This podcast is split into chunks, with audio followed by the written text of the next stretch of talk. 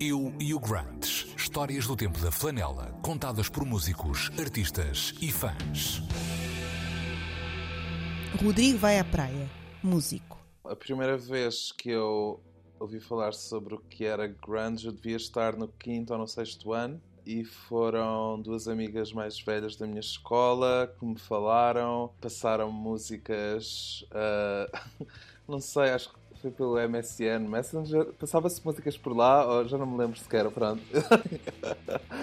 eu lembro-me que tinha uma música dos Nirvana e de Soundgarden e, e Pixies, apesar de Pixies não ser considerado grunge, mas ou seja, na minha cabeça aquilo era estava tudo no mesmo uh, na mesma unidade. Soundgarden nunca ouvi muito depois, mas Nirvana como grande clichê comecei a ouvir muito e mais tarde tive o CD uh, o Unplugged dos Nirvana que ouvia sem parar foi um bocado a partir daí comecei a perceber quais é eram também as influências do Kurt Cobain toda a, e toda a ligação com, com o movimento Red Girl que de certa maneira aconteceu de forma paralela. Portanto, o legado do grunge para mim tem muito a ver com o que estava a acontecer de forma adjacente e com bandas que ainda hoje de certa maneira vão recuperar alguns motes, alguns temas e, e algumas posturas da altura. Uh, dos Nirvana comecei a ouvir Hole e, e Hole foi assim a, a, minha grande banda da adolescência, especialmente o álbum de 94 Live Through This, altamente antémico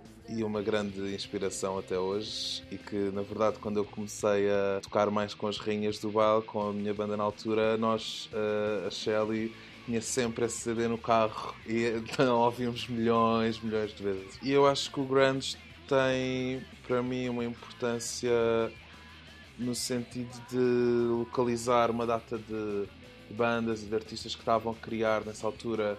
Se nós também fomos ver tipo, o primeiro disco da PJ Harvey, o Read of Me, apesar de não ser um disco grande, de certa maneira é ao mesmo tempo porque é muito minimal, é muito sujo, uh, emocional, uma coisa que rasga.